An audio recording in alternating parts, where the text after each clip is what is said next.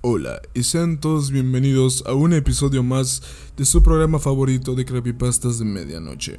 Antes de comenzar, pues quisiera decirle las gracias a todos por estar apoyando constantemente este contenido. Y la verdad es que estoy pues muy eufórico con todo este tema del mes del terror, pues ya estamos en la tercera semana, creo que es la tercera semana. Y bueno, pues la verdad, este, traigo una nueva historia que la verdad me encantó mucho. La verdad, sí tiene todo lo que es, ocupa un creepypasta. Y de verdad, sí, eh, para mí sí es un, es una historia que debe estar en este programa. Entonces, pues la verdad, yo creo que ya no voy a arrojar mucho, mucho más. Este, yo creo que ustedes a lo que vienen, ¿no? A las historias. Entonces, pues, sin nada más que agregar, damos inicio a la historia de Jimmy C. Aviso, la publicación original fue eliminada y se desconoce el póster original. La historia fue subida nuevamente aquí en creepypasta.fandom.com. La historia original se publicó en el hilo de comentarios de AR Ask Reddit sobre experiencias inexplicables. Una vez conocí a un hombre que sabía todo sobre mí y dijo que había saltado del puente de San Francisco hace muchos años, a pesar de que lo conocí en TV Island, Georgia. Esto me ha perseguido durante mucho tiempo. Yo tenía unos 19 o 20 años en ese momento y vivía en Savannah. Bebía mucho. Trabajaba en un trabajo terrible como jornalero, del tipo en el que vas a esas agencias de trabajo temporal como Body y Labor Finders. Me presentaba a las 4 de la mañana, trabajaba hasta las 5 de la tarde y bebía hasta dormir después de llevarme a casa solo unos 60 dólares por día. Se suponía que debía ir a trabajar esta mañana en particular, pero decidí saltarme. Es una agencia de empleos, simplemente encontrarán a alguien más. Llamo a mi novia y le digo que quiero ir a la playa, Tibé. Ya había empezado a beber. Ella viene. Nos subimos a mi camioneta grande y fea, empacamos algunas cañas y nos dirigimos a la playa. Decidí tomar una copa frente a la playa en este pequeño bar. Aquí es donde la historia se pone interesante. Poco después de pedir mi bebida, tengo una sensación realmente extraña. Me volví hiperconsciente de mi entorno. La puerta se abre y veo a este tipo entrar fuera de mi visión periférica. Había un asiento entre mi novia y yo, pero el bar estaba vacío como a las 9 de la mañana, y él podría haberse sentado en cualquier otro lugar, pero elige sentarse justo entre ella y yo. Luego comienza a hacer esto con los dedos.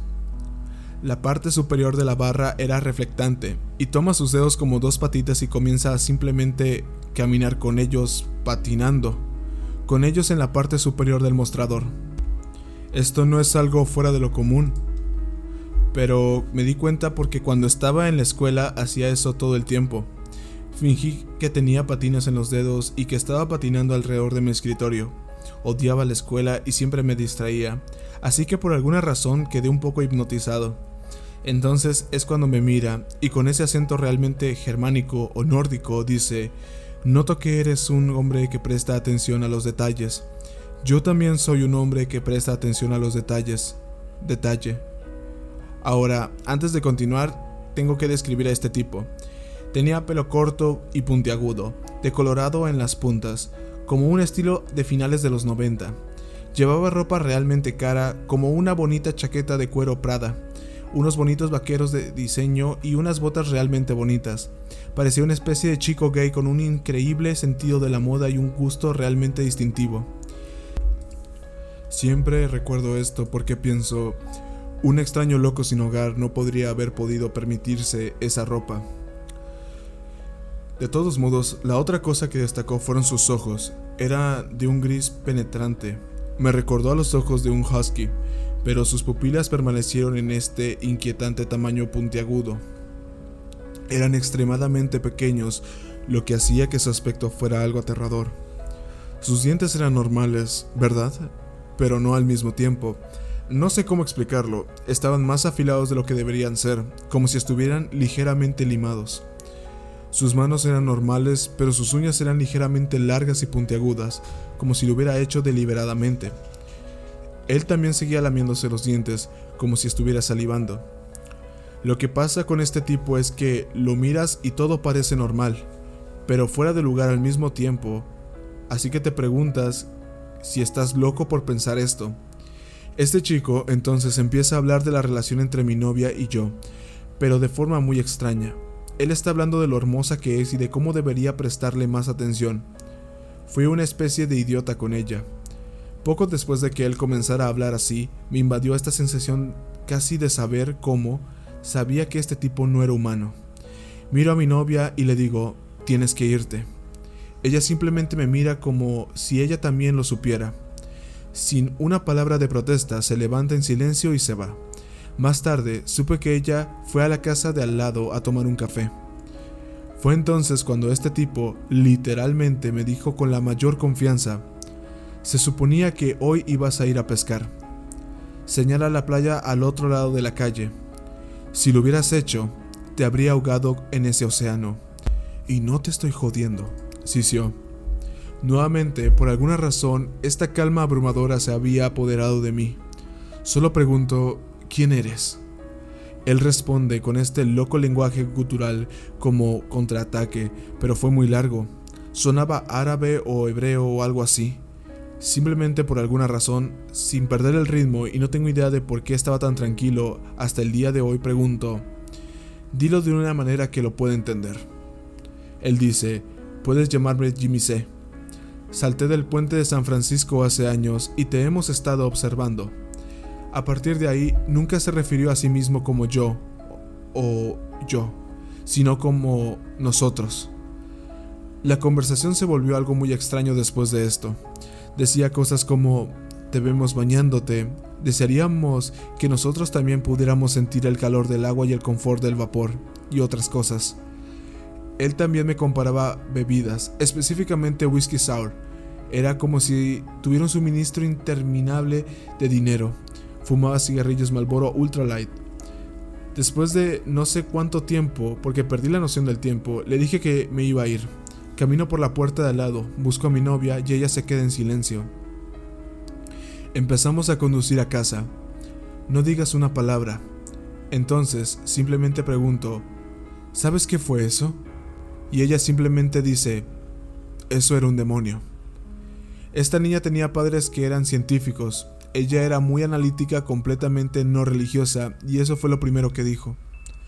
Ahora bien, no dije esta parte antes porque para mí este es el aspecto más importante de la historia, así que lo diré ahora. Porque es lo que pasó después de esto lo que me jodió durante putos años. Lo último que me dijo ese tal Jimmy C. antes de irme es esto. Mira mi coche.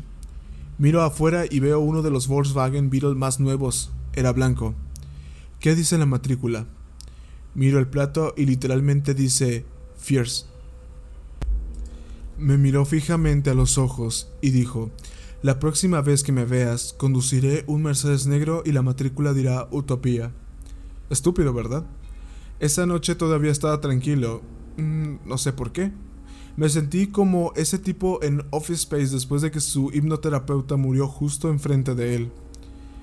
Pero mi novia comenzó a tener terribles pesadillas en las que la cabeza de este tipo la miraba fijamente en sus sueños. Pasaron semanas y fue entonces cuando el encuentro empezó a afectarme. Me volví paranoico con este maldito Mercedes negro.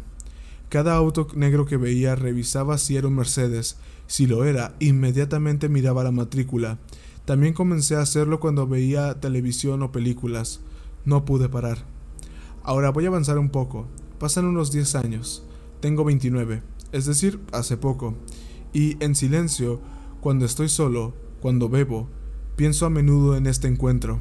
Todavía miro el Mercedes negro cada vez que pasan, pero ya no me da tanta ansiedad sino más bien curiosidad.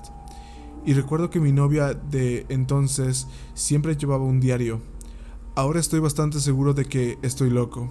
Tal vez estaba borracho, tal vez no recuerdo nada de esto correctamente. Después de años de intentar encontrar artículos periodísticos de un Jimmy C. que se suicidó en el puente de San Francisco mirando autos negros, etc., siento que lo he superado. Aún así, tenía que saberlo. Entonces, el año pasado localicé a mi exnovia. Terminamos en malos términos. Descubrí que es maestra de escuela en Wisconsin, se ha casado con una mujer y en realidad está tratando de tener un hijo. Me imagino que no va a hablar conmigo, pero de todos modos le envío un mensaje de Facebook. Le pregunto si puede encontrar el diario de ese día, porque tengo que saber si sus eventos coinciden con los míos. Efectivamente lo tenía, y contenía incluso más detalles de los que recordaba, porque ella literalmente lo había escrito en la cafetería de al lado justo después de que sucedió. Esto es lo que me envió. Nota sobre lo que pasó en DB Island, Georgia, el primer martes de diciembre de 2005. Conduje hasta allí durante el día y el sol me deprimía. Seguía pensando en cómo había ido antes a la casa de mi novio, después de despertarme allí, y él me despertó temprano. Me duché, volví y me desperté. Actué muy dulce. Luego fui a casa, me di una ducha, volví para ir con él a Tibet, y él ya se había emborrachado y se estaba burlando de mí, siendo una especie de idiota. Incluso amenacé con irme a casa una vez, pero me quedé, sintiendo que realmente debería ir a Tibet con él. Pero estaba emocionada de mostrarle Tibet a Will durante el día, ya que lo conocía bien y él nunca lo había visto. Habló de cómo todo le recordaba a su infancia mientras conducíamos a través de marismas y puentes, el sol, las palmeras. Había crecido en la niebla. Llegué a Tibet y quería tomar un par de cervezas a pesar de que teníamos ron en el baúl. Bueno, realmente, la parte trasera de la camioneta. El primer bar al que fuimos requeríamos identificación, así que no fuimos, comentando que todos en el lugar nos habían mirado de una manera extraña tan pronto como entramos. Fuimos a Fanny's, un par de puertas más abajo, todo en el área del playa, junto al muelle. Decidí que, después de todo, no quería cerveza y le dije a la mujer que solo quería un vaso de agua. Mi novio tenía un PBR, solo cuesta un dólar. Noté el BW Beetle blanco estacionado afuera cuando entré, pero no vi a Jimmy entrar. Mi novio señaló a un hombre sentado en un taburete debajo de mí tamborileando extrañamente con los dedos sobre la barra de acero inoxidable, más como si bailara con las uñas, estirando sus largos dedos. Pensé inmediatamente que era gay. Mi novio y yo miramos y hablamos en susurro sobre ello durante unos minutos antes que él. El extraño hablaba. Primero habló de cómo lo habían notado bailando con las uñas, las uñas que usó. Luego se miró las uñas, se sorprendió y dijo que se veían como una mierda. Me reí, teniendo un sentimiento extraño con el chico. Luego habló sobre lo importante que es fijarse en los detalles y que le gusta que la gente preste atención, que él presta atención a todo, que sabe que yo también. Sus ojos son alguna palabra que no puedo descifrar, azules con gris. Tenía un cabello rubio y una nariz estrecha y puntiaguda sobre labios pálidos que cubren dientes torcidos, no muy blancos, casi como colmillos. Sus dientes son todo lo que puedo mirar hasta que lo miro a los ojos. Algo que normalmente no hago hasta que conozco a una persona al menos un poco y él parece evadirme. Me pregunta si amo a mi novio. No usa su nombre ni el mío. Sin dudarlo, asiento y digo que sí. Él le pregunta a mi novio, ¿la amas? Y parece incómodo. Se ríe un poco y dice, sí, supongo que sí. Entonces el chico dice que soy hermosa, que si mi novio no me quiere incondicionalmente como yo a él, alguien más lo hará. Me toca el pelo y dice que soy una, criatura de Dios. Luego dice que caminó tres millas arriba y abajo de la playa y apestaba. Dijo algunas cosas sobre la tierra verde de Dios. Contó una historia sobre un escorpión que le pidió a una rana que la llevara a través de un río, quien luego picó a la rana le dijo que estaba en su naturaleza y luego ambos disfrutaron de sus últimos minutos de vida porque entonces ambos morirían. Le dijo a mi novio que lo conocía y siguió intentando llegar a él a través de mí. Él decía, no estoy coqueteando contigo, niña, pero continuamente me decía que era hermosa. Trató de molestar a mi novio. Seguía diciendo que lo conocía, dijo que estaba en su habitación por la noche, que él es el que se arrastra sobre la espalda de mi novio. Le dije que sus gafas, las gafas de sol de aviador que les regalé, eran baratas, que mis gafas eran perfectas porque no veo a través de ellas en lugar de esconderme detrás de ellas. Luego dijo que yo era la perfección, que estaba a un paso de convertirme en yo mismo. Antes habló de moda. Pensé que mis gafas podrían ser Armani. Dijo que Prada era su persona favorita, cuando noté que su chaqueta de cuero naranja tenía un rectángulo de tela rojo en el pecho izquierdo que decía Prada. Le dijo a mi novio que sabía quién era, a lo que él respondió que sabía quién era él. El extraño se fue para ir a su auto a buscar dinero para más bebidas. Se había ofrecido invitarnos a todos a un trago de tequila y ya le había comprado a mi novio una cerveza. Al salir señaló la matrícula. Su coche era el Beetle blanco de fuera. La matrícula decía Fierce. Mientras estaba fuera, mi novio me preguntó si sabía quién era el hombre. Asentí diciendo que tenía una idea. Sí, pero crees que estás loco cada vez que lo piensas, ¿no? Estaba pensando que el hombre era el diablo o algo parecido. Luego escribí que me perdí algunas cosas, aquí están. Cuando le preguntaron de dónde era, no respondió. Pensamos que podría haber sido de Tibet, pero dijo que no vivía allí.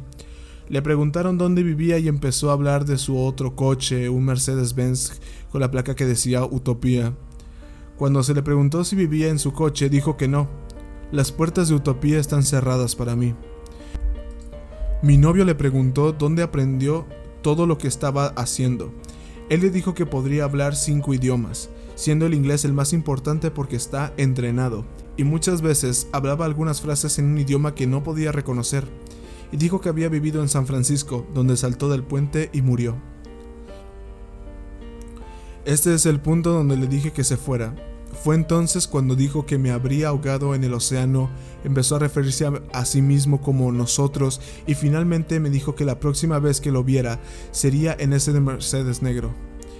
Cuando leí lo que ella había escrito literalmente ese día, supe que no estaba imaginando mal los detalles, que esto realmente sucedió.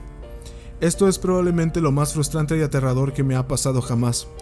Quiero imaginar que es simplemente un loco normal, pero a menos que lo veas y lo sientas y lo escuchas hablar sobre todos los pequeños detalles de lo que se suponía que debías hacer ese día cuando tú solo lo sabías, simplemente no puedes entender el impacto del mismo. Han pasado 10 años y mi único consuelo es que mi exnovia estaba allí para corroborarlo. Esa comunicación en la que me acerqué a ella en realidad hizo que volviéramos a estar en buenos términos después de una década. Parece haber sido que le molestaba tanto como a mí. Aún así, hasta el día de hoy, aunque vivo a 10.000 millas de distancia del sudeste asiático, no puedo dejar de buscar ese auto. No puedo dejar de pensar en la cara retorcida de Jimmy C. Me pregunto si todavía gatea sobre mi espalda y si el miedo que siento por la noche, a menudo de tener que beber para dormir o encontrar una aventura de una noche para no sentirme solo, es él o ellos mirándome.